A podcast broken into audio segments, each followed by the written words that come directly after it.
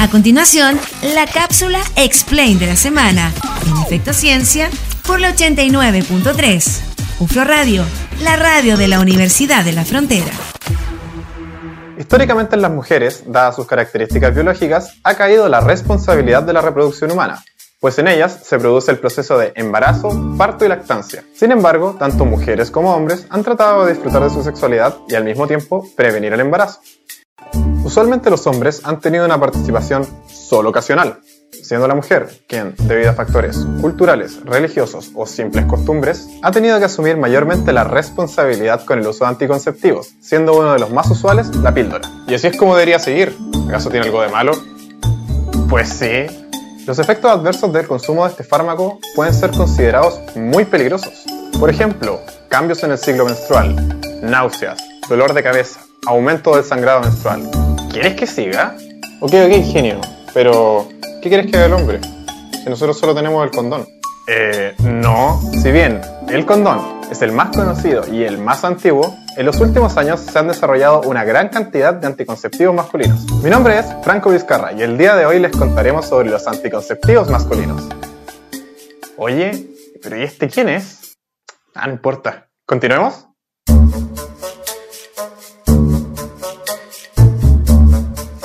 La anticoncepción es el empleo de métodos o procedimientos con el fin de evitar el embarazo. Actualmente existen un gran número de anticonceptivos destinados a las mujeres, mientras que los existentes para hombres son muy poco utilizados. Entre ellos encontramos la píldora, fármaco que combina dos hormonas, un andrógeno masculino y un progestágeno, típicamente llamado dimendrolona, un decanoato y se ingiere oralmente durante 28 días. Oye, oye, más despacio, cerebrito. ¿Qué tiene que ver eso con la fertilidad? Mira, en términos simples, lo que hace el DMAU es engañar al cuerpo masculino para que crea que los niveles de testosterona son los adecuados. En consecuencia, inhibe las vías hormonales encargadas de la producción de esperma. Balsagel, anticonceptivo no hormonal. Es un hidrogel sintético que se inyecta dentro del conducto deferente para así impedir el tránsito de los espermatozoides. Pero si hablamos de un gel que impide el paso de sustancias, ¿no es peligroso? Digo, ¿podría explotar? Eso. No te preocupes, no funciona así. Básicamente es un filtro, permitiendo el paso de moléculas hidrosolubles y no de estructuras grandes como los espermatozoides, con un 99% de eficacia y sin efectos secundarios. Por último encontramos la vasectomía, operación que se basa en la ligadura y corte de los conductos deferentes, que llevan los espermatozoides de los testículos al pene. Ok, ok, pero ¿eso significa esterilidad para siempre? Jaque mate, Einstein. De hecho, no necesariamente. La vasectomía en la mayoría de los casos puede ser reversible mediante la vasovasostomía.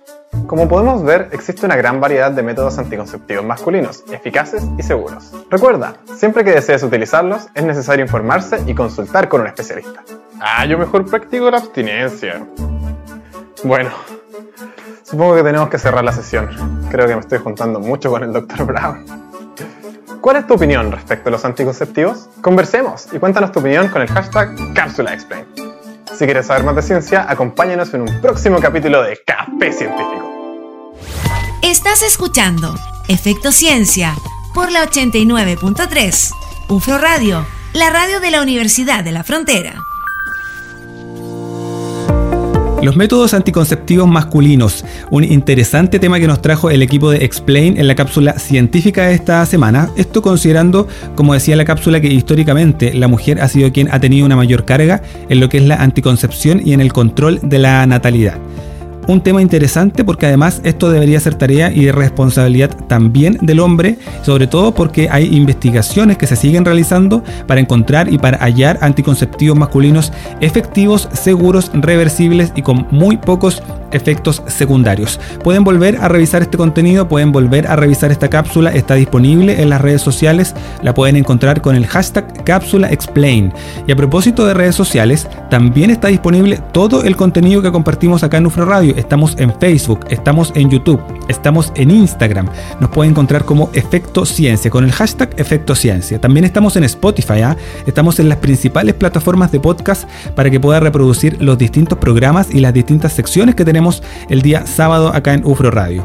hemos llegado al final del programa, nos tenemos que despedir. Nos vemos la próxima semana acá en la 89.3 para seguir compartiendo más contenido de ciencia, más contenido de tecnología en este espacio que tenemos acá en UFRO Radio. Que estén muy bien. Chao, chao. Terminamos el recuento científico de la semana. En el próximo programa seguiremos hablando de ciencia, investigación, tecnología e innovación. En Efecto Ciencia, el programa científico de la región de la Araucanía por la 89.3. UFRO Radio, la radio de la Universidad de la Frontera.